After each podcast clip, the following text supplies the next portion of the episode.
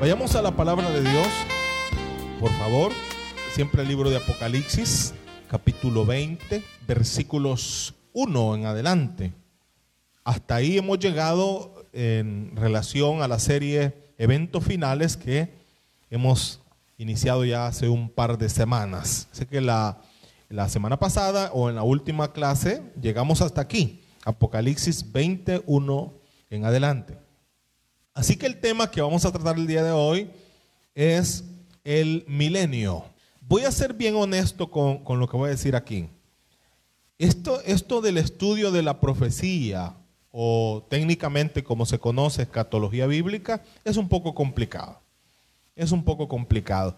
Y es complicado porque existen muchas y muy diferentes interpretaciones acerca de, de las profecías bíblicas. Entonces eso lo vuelve un poco complicado. Así que, eh, sin embargo, yo pienso que la iglesia del Señor, no obstante lo complicado que pueda ser, no obstante lo difícil que pueda representar la interpretación profética y escatológica, cada creyente debe de conocer estos temas. Y yo creo que la iglesia debe estar ampliamente versada en los temas de la escatología bíblica. Y como lo he dicho durante toda esta serie, ¿para qué? Para que nosotros nos apercibamos. Esto no es para gloriarnos de que somos profundos en el conocimiento. Vamos a llegar al punto de decir, no, hombre, cállese, yo Apocalipsis lo manejo, mire. No, no es el tema. Eso no, ese no es el propósito del estudio de la palabra, sino para vivir de acuerdo a, a lo que vayamos conociendo. ¿Y a mí de qué me sirve tanto conocimiento? ¿Y a ustedes qué les sirve tener su cabeza llena de conocimiento si no vivimos la palabra? El efecto positivo es la ejecución, es, la vivencia. Por eso dice Santiago que no seamos oidores olvidadizos, sino hacedores de la palabra. Así es que la iglesia debe de conocer estos temas y sé que la iglesia los lo conoce. Solo queremos reforzar un poquito y en especial para los amigos que a lo mejor también tienen interés de conocer estos temas muy interesantes de la profecía bíblica. El milenio, ya en, las diferentes escuelas de pensamiento teológico, el milenio representa, al igual que la tribulación, un marco referencial para las diferentes escuelas de pensamiento de interpretación.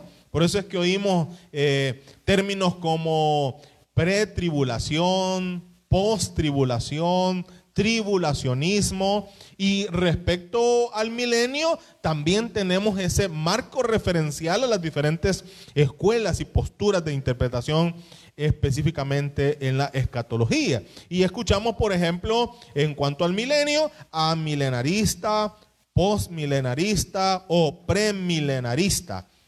Eso, al igual que en el tema de la gran tribulación, se convierten en marcos referenciales a la hora de la ejecución, de la interpretación de la profecía bíblica. Así que cuando hablamos de las diferentes escuelas de pensamiento, de interpretación teológico, lo que encontramos es ciertas interpretaciones históricas, es decir, la forma en que se ha venido desarrollando no necesariamente positivo, muchas veces negativamente, eh, la interpretación, ¿verdad?, de la palabra del Señor. Y eso ha ido evolucionando y ha tenido sus momentos. Por ejemplo, tenemos en cuanto al milenio y, usándolo como marco referencial, tenemos, por ejemplo, una forma de interpretación o una escuela de pensamiento de interpretación que se conoce como amilenarista. Y esta escuela de pensamiento o esta forma de pensamiento niega que exista un momento de milenio o que existe el milenio. Lo niega absolutamente. Dice que el milenio no es algo literal, es algo simbólico.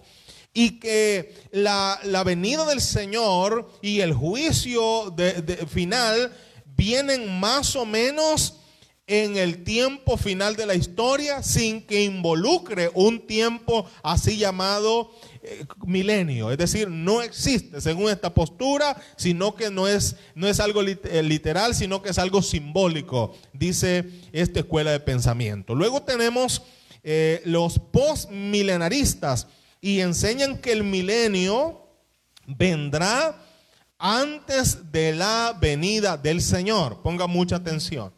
Este, este, esta forma de pensamiento dice, sí va a haber un milenio, pero eso será antes de la venida del Señor. Y también representa más bien un elemento más bien simbólico. Por ejemplo, podríamos, podría considerarse el tiempo de la iglesia. En este pensamiento de interpretación se podría eh, considerar el tiempo de la iglesia como el, el elemento figurativo del milenio. Entonces, según esta escuela de pensamiento, no hay un tiempo así conocido como el milenio, sino que ah, hay un espacio que se llama milenio, pero tiene que ver más bien con el hecho de la predicación de la gracia. Entonces, dicho de otra manera, según esta escuela de pensamiento, ya estamos viviendo en el milenio. Ponga mucha atención a esto. Finalmente, al menos las tres principales voy a, voy a enseñar.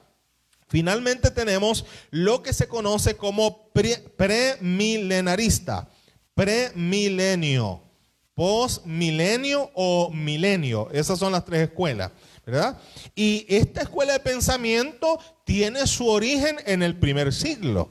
Es decir, que los apóstoles de nuestro Señor Jesucristo y los primeros seguidores de Jesús, hasta por lo menos el siglo III, solo se consideraba esta forma de interpretación de la profecía bíblica, premilenio. ¿Y qué dice esto? Dice que el milenio es un periodo de tiempo que inicia con la venida de Cristo en gloria con el propósito de esta venida del Señor de establecer un reino. Era lo que he venido diciendo durante el estudio, una teocracia. Viene a establecer un reino sobre la tierra, no simbólico, sino literal. ¿De acuerdo? ¿De qué estamos hablando? Esta, esta escuela de pensamiento que se conoce como premilenarista o premilenio. Dice que el milenio es un periodo literal de tiempo de mil años. Igual en el tema de la tribulación, para algunos el, tiempo que dura la tribulación es un acto o es un hecho simbólico. Para nosotros no. La, la tribulación va a durar Siete años, nada de simbolismo, van a ser siete años literales. Al igual que el milenio va a durar mil años literales. No es simbolismo como se cree en las diferentes o en las otras escuelas de pensamiento teológico. Bueno, centrémonos entonces en la interpretación correcta de la escritura. Premilenarismo. Amén. ¿Cuál es el pensamiento correcto? Premilenarismo. ¿Por qué? Lo vamos a ver y lo hemos venido desarrollando. Este, este término premilenarismo es el nombre dado a la doctrina que declara que después de la segunda venida de Cristo, éste reinará sobre la tierra por un periodo de mil años. No es que al terminar los mil años Él dejará de reinar.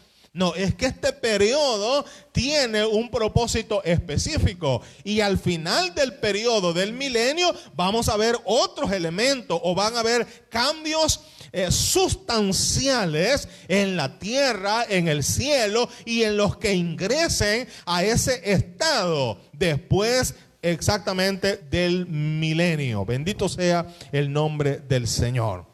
Vayamos a la palabra de Dios. Vamos a ver. Eh, un poquito más atrás, Apocalipsis 19. Apocalipsis 19, ya lo vimos, solo vamos a tratar de engranar con el estudio de la semana anterior.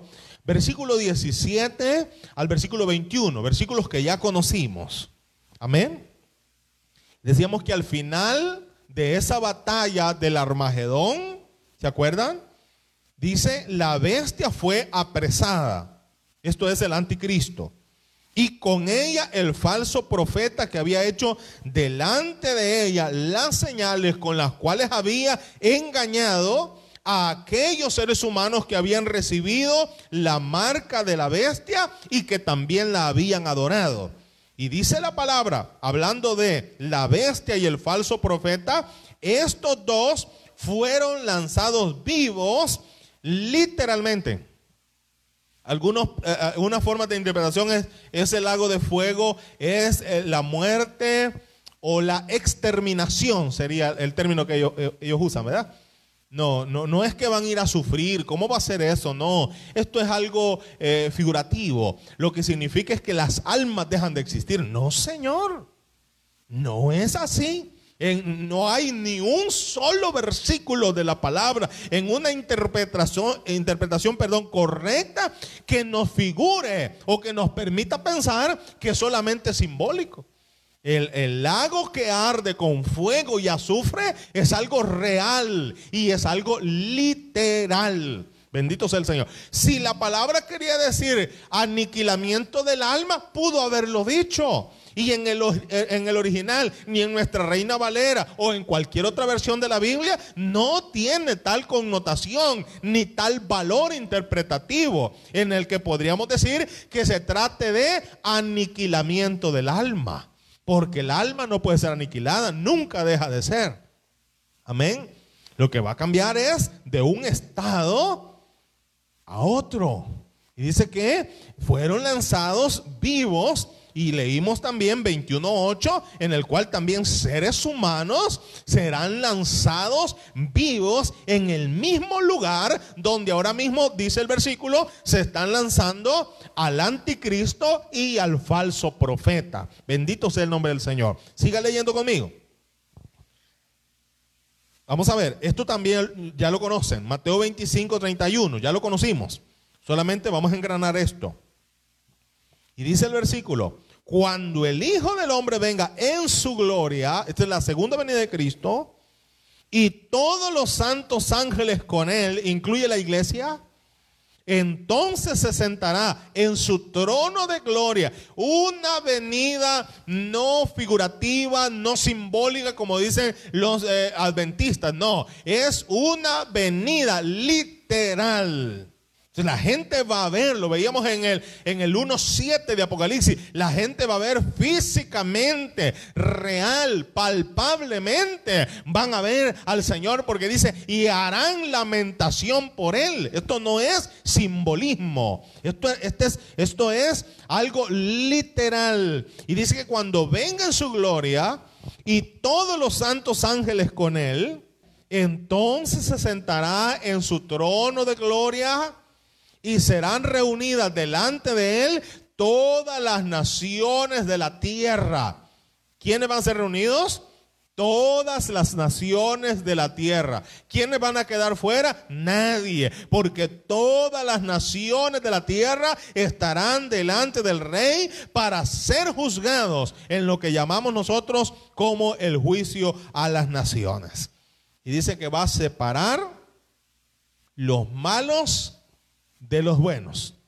¿O no dice el Salmo que no se levantarán los malos? Salmo 1, en la congregación de los santos. Así que Dios, va a hacer esa diferencia entre justos eh, y malos. Y entre, entre, entre, dice, el texto literalmente dice, ovejas y cabritos. ¿Qué va a pasar con los malos? Bueno, irán a juicio. Irán a juicio. ¿Y qué va a pasar con los buenos? Ingresarán al estado de vida en el milenio, física y literalmente. Escúchelo. Ahora sí volvamos a Apocalipsis 20. Y el versículo 2, ya conocido, dice, y prendió al dragón. Nos faltaba uno de la Trinidad diabólica y es el dragón, es la, serpiente antigua, es el acusador de los hermanos, es el que nos hace la vida de cuadrito aquí en esta tierra. Pero ¿qué va a pasar? Y dice, y prendió al dragón, la serpiente antigua, que es el diablo, Satanás, y lo ató. No fue lanzado al lago que arde con fuego y azufre con este hay algo diferente. ¿Qué va a pasar? Dice que lo va a atar por el periodo que dura. ¿Verdad? Este estudio que nosotros estamos llevando, un, un, ¿verdad? El milenio o mil años. Y dice que será atado y luego volverá a ser desatado. Eso lo vamos a ver, creo, la próxima semana. Y lo ató por mil años y lo arrojó al, abismo y lo encerró y puso sus sellos sobre él para que ya no engañase, ni molestase, ni tentase, ni nos hiciera la vida de cuadrito, como dije, a las naciones. Hasta que se termine, dice el texto, los mil años. Y después de esto ha de ser conforme los propósitos de la soberanía de Dios, desatado por un tiempo. Y esto lo vamos a conocer posteriormente. Siga leyendo conmigo. Versículo 4, capítulo 20. Y vi tronos. Y se sentaron sobre ellos los que recibieron facultad de juzgar. ¿Quiénes serán? Ya lo vamos a ver. Y vi las almas de los decapitados por causa del testimonio de Jesús y por la palabra de Dios.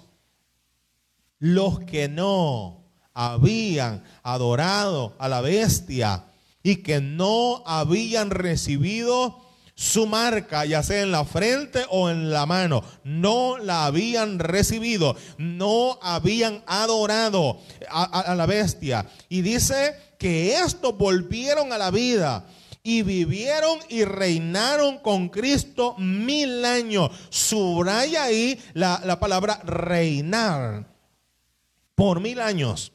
Y ahora dice, sigue, leyendo, pero los otros muertos, ¿de qué muertos está hablando? ¿Quiénes son esos muertos? Póngale un poco ahí de, atención a esto. Dice la palabra del Señor, Tesalonicenses, primera Tesalonicenses 4, ¿verdad? Y los muertos en Cristo. O sea que hay una primera resurrección. Hay una primera, dice eh, Corintios, es 1 Corintios capítulo 15, versículos 30 y 23, perdón. Y dice, todos en su debido orden. Y fíjese que esto de orden, yo estaba leyendo un, ratito, y esto de orden no significa que uno primero y otro después, no, sino que está hablando de un orden de autoridad.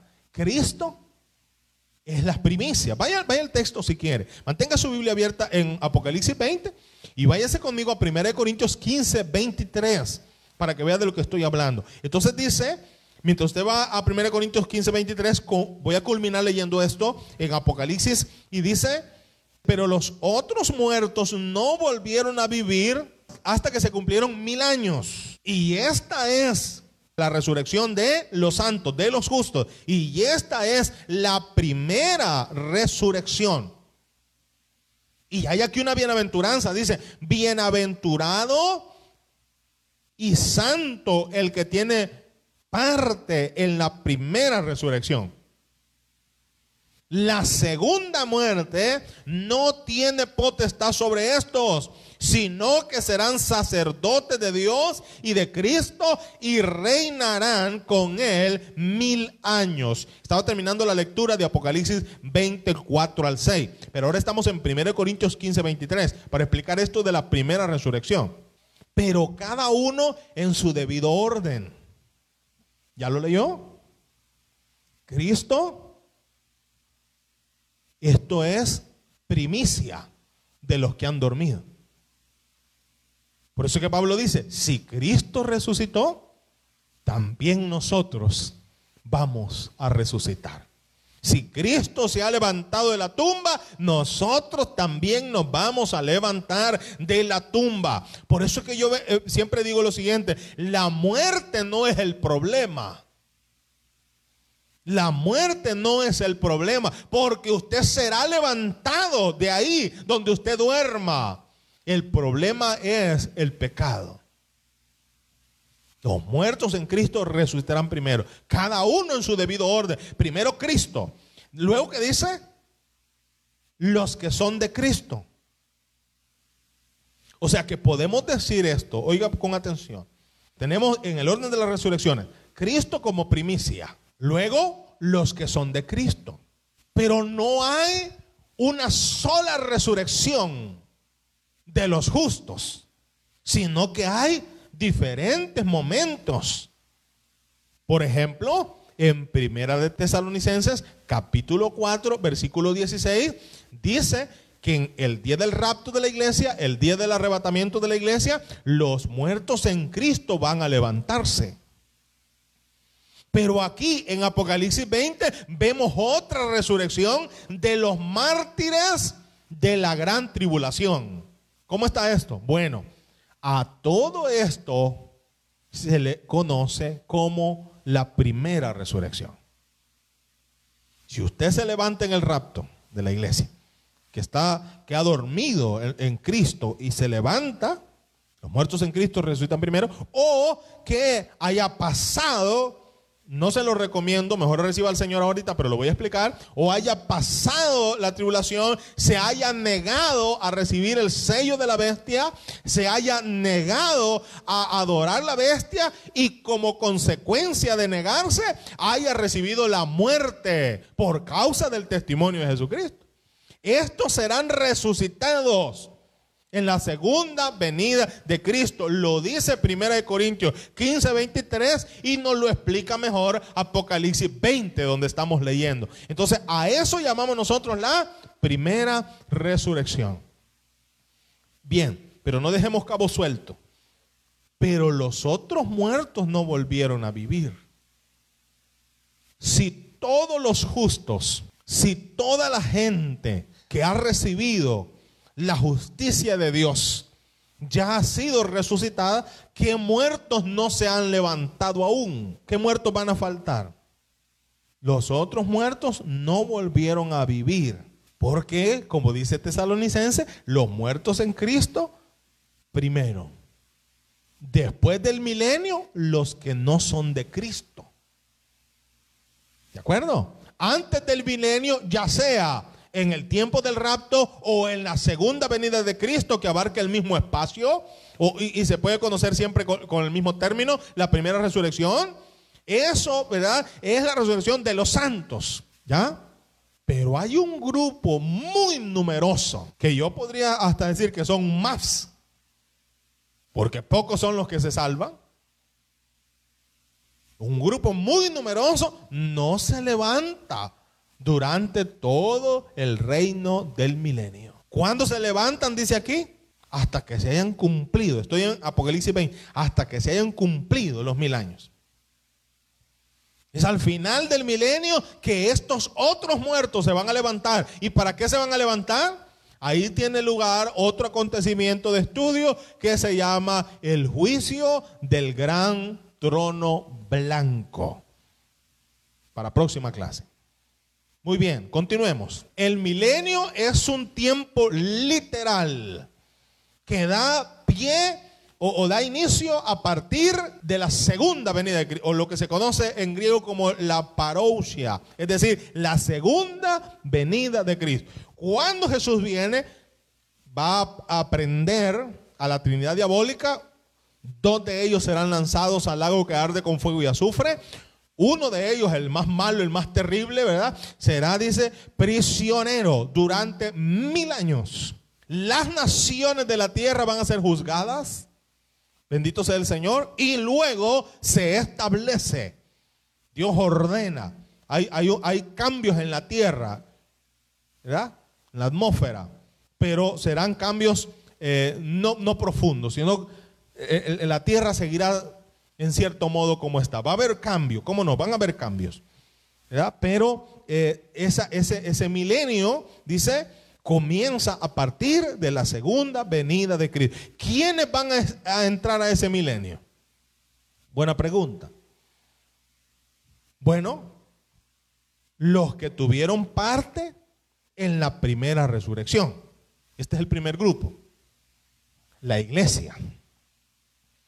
Entonces nosotros vamos a ingresar al milenio, estimados. Solamente que nosotros ingresamos al milenio en una naturaleza distinta a la conocida hoy. ¿Por qué? Porque ya dice Primera de Tesalonicenses 4 que nosotros seremos transformados. ¿Qué significa eso? Bueno, que ya no vamos a estar regidos por la materia. Importante cambio ese.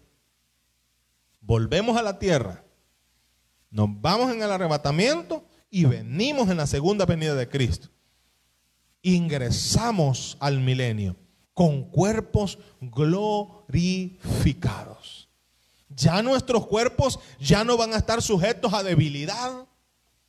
Nosotros ya no vamos a tener ninguna relación con el pecado.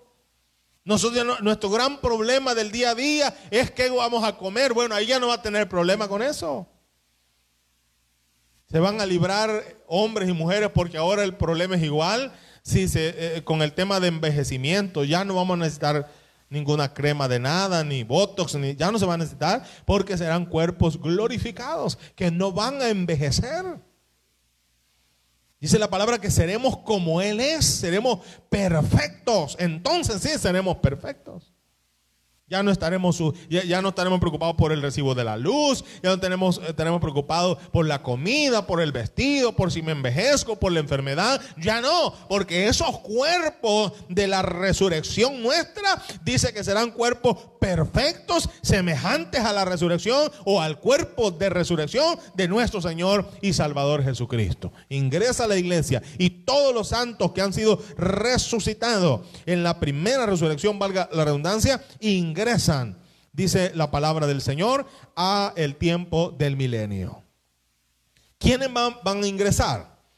Bueno, van a ingresar a aquellos seres humanos, gentiles judíos, que sobrevivan a la gran tribulación. Estos, a diferencia de los santos de la resurrección y del arrebatamiento, van a ingresar al milenio con sus cuerpos físicos. ¿Estamos entendiendo esto? O más bien me estoy explicando, ellos no van a tener cuerpos glorificados. Ellos van a entrar así como nos estamos viendo el día de hoy. Lo único que yo subrayaba es que ya Satanás está fuera de línea. Eso, eso no significa, dije yo, que la maldad se haya terminado. No significa. Y cuando vemos, por ejemplo, la última gran batalla, que es la batalla de Gog y Magog, vemos que el ser humano está preparado también en su maldad para guerrear en contra de la voluntad de Dios. Así que ingresan judíos gentiles de toda la nación de la tierra que sobrevivan. Serán en tal caso eh, corderitos, ¿verdad? Porque los cabritos han sido separados. ¿Sí me explico? Ahora, Romanos 9:27 dice algo bien interesante. O la otra cita que quisiera que mejor leyéramos es Mateo 19, 28, relacionado siempre a Romanos 9, 27. Porque hay un juicio a las naciones en Mateo 25, 31, 32 que ya leímos. Pero también hay un juicio para la nación de Israel. Un juicio especial. Amén. Mateo 19, 28. Y Jesús le dijo, de cierto os digo que en la generación, cuando el Hijo del Hombre se siente en su trono de gloria, vosotros que me habéis seguido, también os sentarán sobre doce tronos. ¿A quiénes le está diciendo esto? A los doce. Hay un número ahí que ya nos permite imaginarnos de quién se trata. Está diciendo a los doce. Dice, vosotros que me habéis seguido, también os sentaréis sobre doce tronos. Esto tiene una implicación, fíjese, ah, vamos a un paréntesis, con el apostolado moderno. Aquellos que se autodenominan apóstoles. Aquí es donde se encuentran los problemas para tal situación. ¿Por qué? Bueno, porque no hay más que solo 12 tronos. Y estos, todos estos apóstoles modernos, ¿dónde van a aparecer? Ya no hay más. Es más, se hace una, discusión teológica sobre el número 12. ¿Saben por qué, verdad? Los 11, bueno, ya los, los conocemos y hasta los hemos estudiado ya. Pero hay una discusión teológica sobre el número 12, porque el número es cerrado. Algunos piensan que el número 12 será ocupado por Pablo. Otros que será exactamente quien sustituyó a Judas en el número. ¿Que sería quién? Matías. ahí hay una discusión del número 2. ¿y los demás apóstoles? ¿Y el apóstol Sebastián y el, el apóstol Chepe moderno, ¿a dónde van a aparecer? Muy buena pregunta, ¿verdad? No hay, no hay lugar para ellos. Número cerrado. Y aquí dice, y os sentaréis sobre doce tronos para juzgar a quién? Para una misión especial. No van a juzgar a las naciones de la tierra. No van a juzgar a las naciones de la tierra. Porque el juicio a las naciones, dice en Mateo 25, será exactamente por Jesús mismo. Pero para el pueblo de Israel hay algo especial. Si usted al menos abrió su Biblia en Mateo 9:27, la pregunta es, ¿todo Israel será salvo? Y la respuesta está en el 9:27 que dice, no. Pero hay un remanente.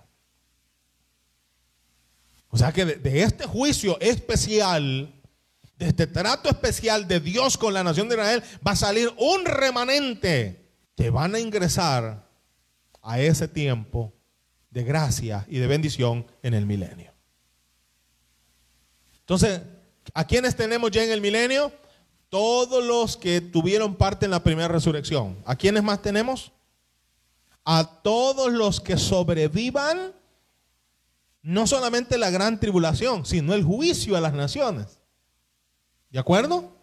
El remanente de Israel después del juicio especial, según Mateo 19, 28 y según Romanos 9, 27. Y finalmente, ¿quiénes más? Los que nazcan durante el milenio. Porque si, si, si, hay un número bastante mayor que va a ingresar en cuerpo físico, la vida va a seguir. Pero va a seguir con reglas diferentes. En un reinado literal. Veamos esto.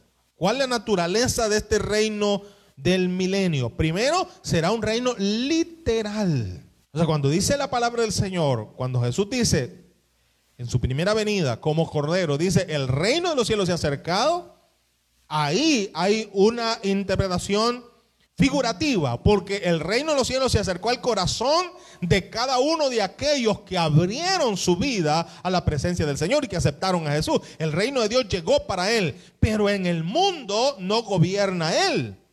En el, en el sentido espiritual, ¿verdad? Sino, dice, el príncipe de este mundo. Y ya vimos el tema de el anticristo, los principios y valores anticristianos, y el mundo, que fue uno de los primeros temas que nosotros estudiamos.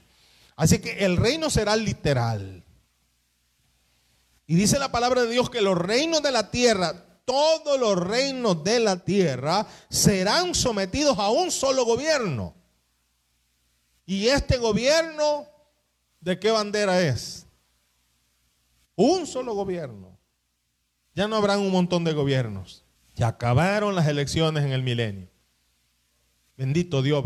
Mire hermano, si hay tiempo que yo con todo amor y respeto a mi nación le voy a decir, no me simpatiza, no me cuadra, no me gusta, es el tiempo de elecciones. ¿Por qué, hermano? Porque uno escucha los medios de comunicación masivo, masivas son invadidos por la falacia de los candidatos a diferentes puestos políticos. Ya estamos en eso. Es aborrecible. Juegan con la mentalidad de la gente. Se burlan de la gente de la manera más descarada posible. Pero bien, buenas noticias. En el milenio se acabaron los partidos políticos y se acabaron las elecciones para la gloria del Señor. Eh, eso es una gran ganancia ya. Esa es una tremenda bendición que se hayan acabado. ¿Por qué? Porque uno solo será el rey. Uno solo será el rey. Y él va a ser el poder ejecutivo, legislativo y judicial. Un solo rey. Amén. Y dice que será, y, así lo dice la palabra de Dios, el rey de justicia. Un, un rey justo. Daniel 2.44 dice, hablando de esto, Y en los días de estos reyes el Dios del cielo levantará un reino que no será jamás destruido, ni será el reino dejado a otro pueblo. Eso ha sido la dinámica en la, en la historia del mundo. ¿verdad? Viene un, un reino, conquista, y ahí surge otro, y el reino anterior es conquistado, y eso ha sido la dinámica. Y esa es la dinámica también ahora. Esos son los pleitos y esos bullicios de guerra como principio o como señales antes del fin es por entronizarse como el rey o como el gobierno o como la potencia número uno en el mundo. Y esos son todo el, relajo que tenemos en la geopolítica, como es conocido eh, con ese término. Entonces dice, será un reino, primero que jamás será destruido, ni será dejado a otro pueblo, y este reino desmenuzará y consumirá a todos los reinos, pero él permanecerá para siempre. Daniel 2.44. Otras cosas interesantes del, del reino del milenio. Tendrá una capital y no es Washington. Gloria al Señor por eso. ¿Cuál será la capital? Jerusalén. Será la capital del reino. Ahí será la habitación del rey y el centro de adoración. Y, lo, y dice, y todos los reinos del mundo y todos los habitantes del mundo subirán para adorar al gran rey. Mire qué interesante. Entonces, ahora, en este momento, Israel está en el ojo del mundo. ¿Por qué y para qué? Para ser destruido. Pero en este tiempo del milenio, Israel o Jerusalén estará en el ojo del mundo. ¿Por qué? Porque será ni más ni menos que el centro, la capital del reino de nuestro Señor y Salvador Jesucristo. Isaías 24, 23 dice, la luna se avergonzará y el sol se confundirá cuando Jehová de los ejércitos reine en el monte de Sión y en Jerusalén y delante de sus ancianos sea glorioso. Bendito sea el Señor. Salmo 2, 7 y 9 dice que gobernará las naciones con vara de hierro. Ahí no se va a permitir nada de lo que se permite hoy. ¿Se imagina usted? Yo no sé cómo, cómo lo dijeron ustedes, pero usted se imagina un reino teocrático, es decir, Jesús como rey y señor de la tierra, literalmente. ¿Qué va a estar oculto a los ojos de él? ¿A dónde se va a ir la gente para hacer el mal? Y si él va a ser el poder judío, él no necesita a nadie más para hacer juicio. Él es un rey justo. Y juzgará y gobernará con vara de hierro. O sea que el que se quiera salir del guacal en el milenio, le va a caer. Isaías 9:7 dice, lo dilatado de su dominio y la paz no tendrá límite sobre el trono de David y sobre su reino, para afirmarlo y fortalecerlo con derecho y justicia desde ahora y para siempre. Isaías 32.1 dice, un rey juzgará según la justicia. Entonces Jehová será rey sobre toda la tierra. Isaías 11, 6, 9.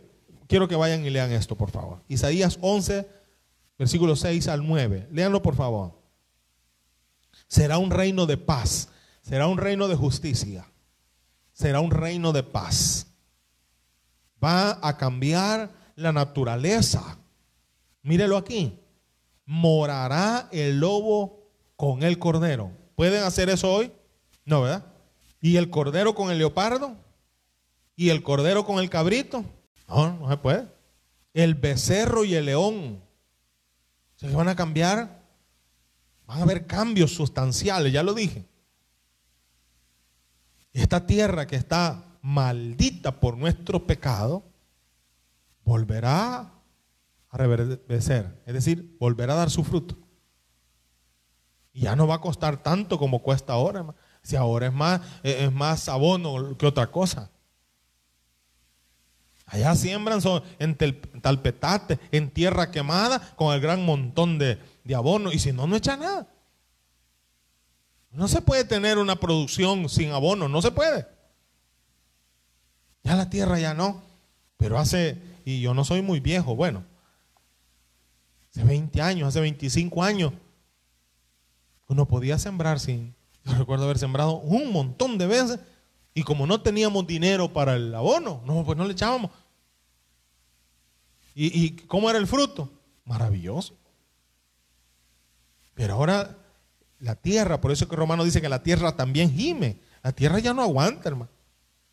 La, tierra ya, ya, no, ya no soporta tanta, tanta maldad. La tierra misma está gimiendo por la maldad del ser humano. Pero en el milenio habrán estos cambios maravillosos. La tierra va a volver a dar su fruto sin mayor esfuerzo. Aquello de que se cayó una manzana y ahí salió algún montón de árboles de manzana y dan enorme fruto. Y se cambia esto, mire, lo, está leyendo. Sigue leyendo conmigo. Y un niño los pastoreará. La vaca y la osa pasarán. Sus crías se echarán juntas. Y el león como el buey comerá paja. ¿Está leyendo? Y el niño de pecho jugará sobre la cueva de las pid y el recién detestado extenderá su mano sobre la caverna de la víbora. No harán mal ni dañarán en todo mi santo monte, porque la tierra será llena del conocimiento de Jehová como las aguas cubren el mar. O sea, hermanos amados, que toda la maldad que existe en la naturaleza y en el mundo ha tenido su origen en el pecado de nosotros. O sea que allá en el huerto del Edén, la naturaleza de los animales y de la tierra no es como hoy. Pero vuelve, mire lo que dice la palabra. ¿Por qué? Porque la tierra será llena del conocimiento de Jehová como las aguas cubren el mar. Vamos a ir aterrizando con esto. ¿Qué papel va a jugar la iglesia en el milenio? Ya hablamos de la naturaleza de los cuerpos. Bueno, ya está claro que con esa naturaleza no venimos a casarnos ni a darnos en casamiento. Ya no, eso ya pasó para nosotros. Ni venimos a sembrar porque los frijoles y las tortillas no serán nuestra prioridad. ¿Qué rol tiene la iglesia?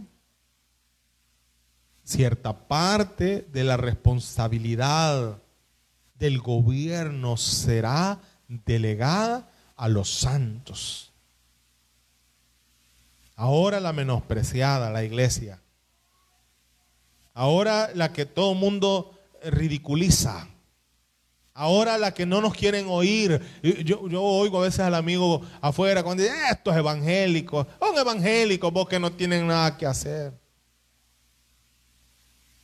Ahora nosotros somos, como dijo Pablo, el ridículo delante de las personas. Somos el oprobio. Somos el centro de la vergüenza para la gente. Pero esto no siempre será así, mis estimados.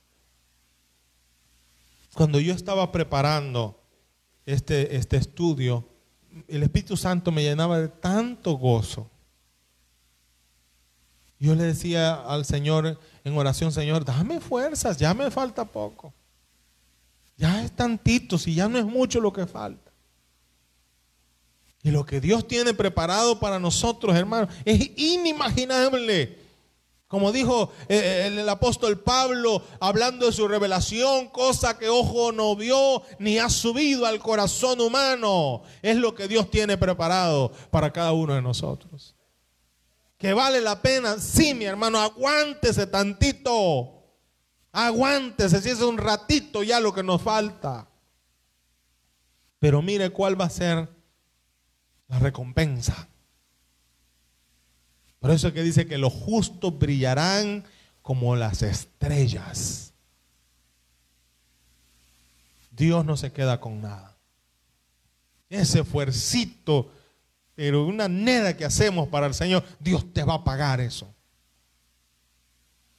No voy a ir a, servirle al Señor así un ratito. Eso el Señor te lo va a pagar. Porque Dios no se queda absolutamente con nada. Y Dios tiene cosas extraordinarias preparadas para cada uno de nosotros. Mire lo que dice la palabra. Apocalipsis 26. Bienaventurado y santo el que tiene parte en la primera resurrección. La segunda muerte no tiene potestad sobre estos sino que estos serán sacerdotes de Dios. ¿Qué significa eso? Que vamos a ministrar continuamente delante de su presencia. Voy a decir algo más aquí. Ya no va a ser necesaria la fe. ¿Sabe? Lo dice en el último versículo de Primera de Corintios, capítulo 13 ya la fe ya no va a ser necesaria. ¿Por qué no va a ser necesaria? Porque si ya usted lo puede tocar, ya no necesita fe. ¿Verdad que sí? Ahora vamos a, oración delante del Señor por fe. No le vemos, no le tocamos. Pero creemos que ahí está. Y como dice el salmista, creemos que inclina su oído a nuestra oración por fe. Pero en el milenio ya no será así, ¿verdad? ¿Cómo va a ser? aquí vengo, Señor. Le veremos tal cual es. Qué interesante será eso. Y imagínense en esos cuerpos glorificados. Qué avión ni qué cosa. Si con esos cuerpos glorificados de allá de la capital que será Jerusalén, nos vamos a mover a cualquier en cuestión de segundos, porque como nosotros ya no estaremos sujetos a la materia, tiempo y espacio. Sea que el Señor le dice, mira, ¿quién? Wilmer, anda, ve allá, al Salvador, parece que hay un, problemita. Nada que ahorita voy a agarrar el avión, nada. Ahí está. Cuerpos glorificados. ¿Verdad que vale la pena? Y perderse todo esto por un poquito de guaro, por un, por un pedacito de, de placer, eso sería una torpeza. Perderse todo lo que el Señor tiene por, por una tontera basura de aquí de la tierra, eso sería una torpeza. Aguántese. Ay, pastores, que no sé cómo, pues busque cómo, pero aguántese. No nos ha dado Dios, dice la palabra, espíritu de cobardía, sino de poder y de dominio. Aguante todo lo que tenga que aguantar. Si ya nos falta poco y ya en la recta final venir a tirar la toalla, no hombre, no puede ser usted tan cobarde. Apocalipsis 21.8. No puede ser usted tan tullido. No, no, no. Aguante, aguante. Pero es que duro, pastor, si estamos iguales. Pero es que hay veces que yo creo que ya no voy a poder, pues ya somos dos. Pero podemos. Y, segundo, porque la promesa de Dios está sobre nosotros y Él tiene poder para guardarnos. Iglesia, no vamos a echar a perder. No, yo cuando pienso en todo esto, no, me aguanto, hermano. Me aguanto en el nombre del Señor. No, no, no, no. Y todas estas maravillas, todo. Y mira, hermano, seremos parte del gobierno. No de un gobierno corrupto, ¿verdad? No de un gobierno arruinado y perverso. No, de un gobierno justo. Como solo puede ser el gobierno de nuestro Salvador y nuestro Señor Jesucristo. Bendito sea el nombre del Señor. Vale la pena esperar un ratito ya. Todas estas enfermedades y todo esto y solo nos están llevando al momento. Nos, hemos dolido con la partida de, seres que, que hemos amado, que hemos conocido. Pero esa gente ya está feliz allá arriba. Aquí nos dejaron a, uno que otro llorando, pero confiamos en la palabra, que los muertos en Cristo resucitarán primero. Bendito sea la gloria del Señor. Así que, ¿cuál papel va a ser de la iglesia? Bueno, ¿qué dice? Seremos sacerdotes de Cristo, de, Dios y de Cristo, y reinarán con Él. Somos coherederos. Una expresión salvadoreña. No somos cualquier manta mojada. Ahora aguante. Y hay veces, hermano, yo no sé si como pastor y predicador se me va a oír bien lo que voy a decir, pero, pero a veces me gusta decirlo para que la gente se dé cuenta que somos seres humanos como cualquier. Hay veces que dan ganas de sacar uno su, su cajelustre, ¿verdad? Dale, semejante filisteo, el diablo incircunciso, mundano, carnudo, como yo les he enseñado a ustedes. Pero ahí viene toda esta palabra y dice, hombre, mira, mía es la venganza, dice, vos, vos vas a poner a la gente quieta, pero te vas a meter en líos. Pero qué bonito cuando Él va a pelear por nosotros. Dice la palabra de Dios que Él honra a los que le honran. Si usted y yo le honramos a Él hoy, mire hermano, con creces, a años luz de distancia del poquito que hicimos, el Señor nos va a recompensar. Así de grande será lo que Dios va a hacer por nosotros, porque dice que seremos sacerdotes de Dios y de Cristo y reinaremos con Él. O sea que la iglesia tendrá un papel importante en el tiempo del milenio. Y miren, no nos tuvimos que hacer candidatos de ningún partido. Solo es recibir a Jesús como su único y suficiente Salvador y perseverar y esperar en su venida. Y Él nos va a poner en sillas de honra para gloria de su nombre. Amén. No se alegre usted por esto. A mí sí me alegra esto. La nación de Israel será regenerada y vuelta de nuevo a su tierra. Y como dice la palabra Isaías 41.8, Deuteronomio 28.1, serán cabeza entre todas las naciones. La única nación que será conocida y que será cabeza será la nación del pueblo de Dios. Y cuando digan el milenio, allá en Estados Unidos, ¿y dónde es de Charco? No, allá Rusia, ¿y dónde queda ese cantón? Porque todos los reinos serán reducidos. ¿No dice así la palabra, pues? Todos los reinos serán reducidos. No, mira, allá en la China, ¿dónde está ese pueblo, esa nación? Porque Israel, la nación más aborrecida en toda la historia del mundo, será cabeza entre todas las naciones. Permítame leer tres versículos para finalizar esta, este estudio. Y estos están en Apocalipsis 22. Y los versículos que vamos a leer será primero el versículo 7 después el versículo 12 y después el versículo 14. Y ahí vamos a finalizar. Apocalipsis 22, 7 dice, he aquí vengo pronto. ¿Cuándo es pronto? Eso es ya. Bienaventurado el que guarda las palabras de la profecía de este libro. Es necesario conocerlo. Yo he oído pastores que dicen, no, yo con el libro de Apocalipsis no me meto. Pues yo le voy a decir una cosa, pastor, colega, con mucho amor y respeto, y como mi mayor en Cristo, métase, porque hay que conocer y guardar las palabras de la profecía de este libro. Bendito sea el Señor. Versículo 12. He aquí yo vengo pronto y mi galardón, es lo que estamos hablando. ¿Qué nos va a dar el Señor? ¿Qué tiene preparado el Señor? Cuando hablamos acerca de eh, el tribunal de Cristo, ¿se recuerdan? Hablábamos de las recompensas. Y, yo decía, eh, a mí me gusta figurarlo como una graduación. Hay algunos que solo se gradúan y otros que se gradúan con honores. Así también serán los puestos en el gobierno, ¿verdad?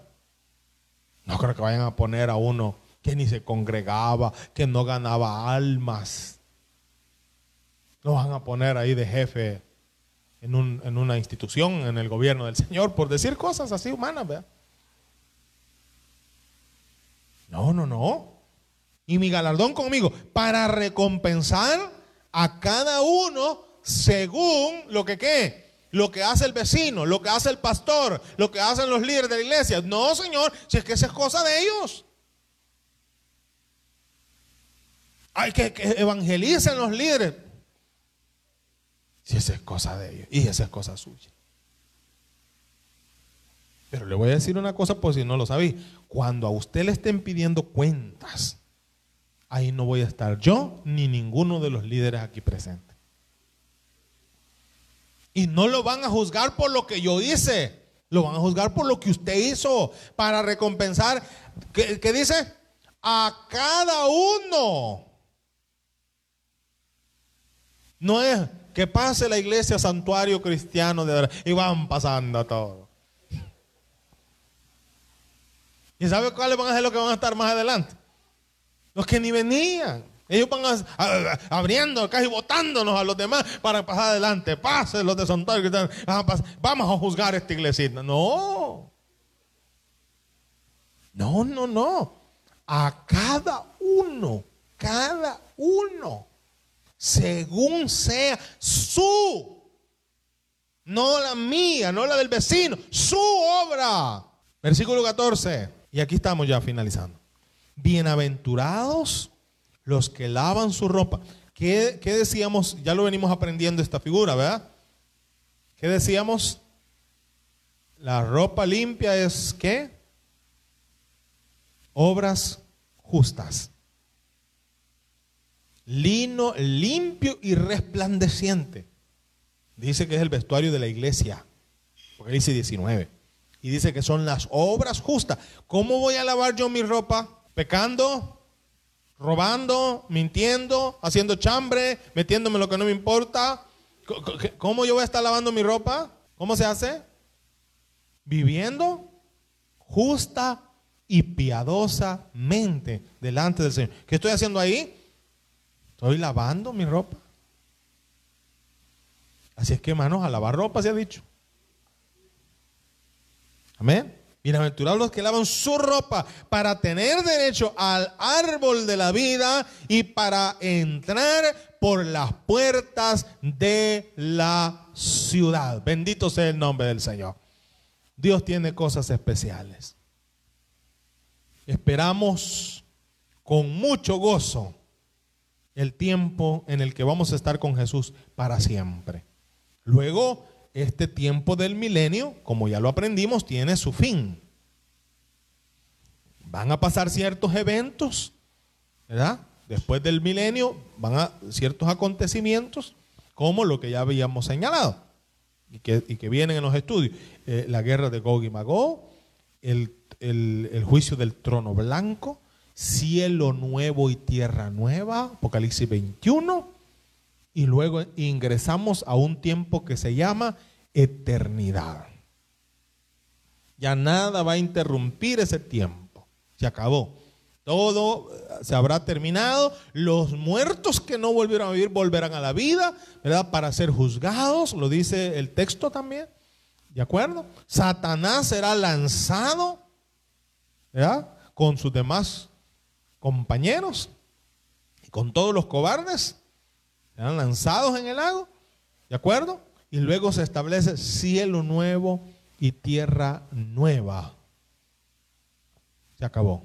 ¿Y a qué ingresamos? A la eternidad. ¿Y cuándo termina la eternidad? Nunca, nunca, nunca, nunca. Bendito sea el Señor.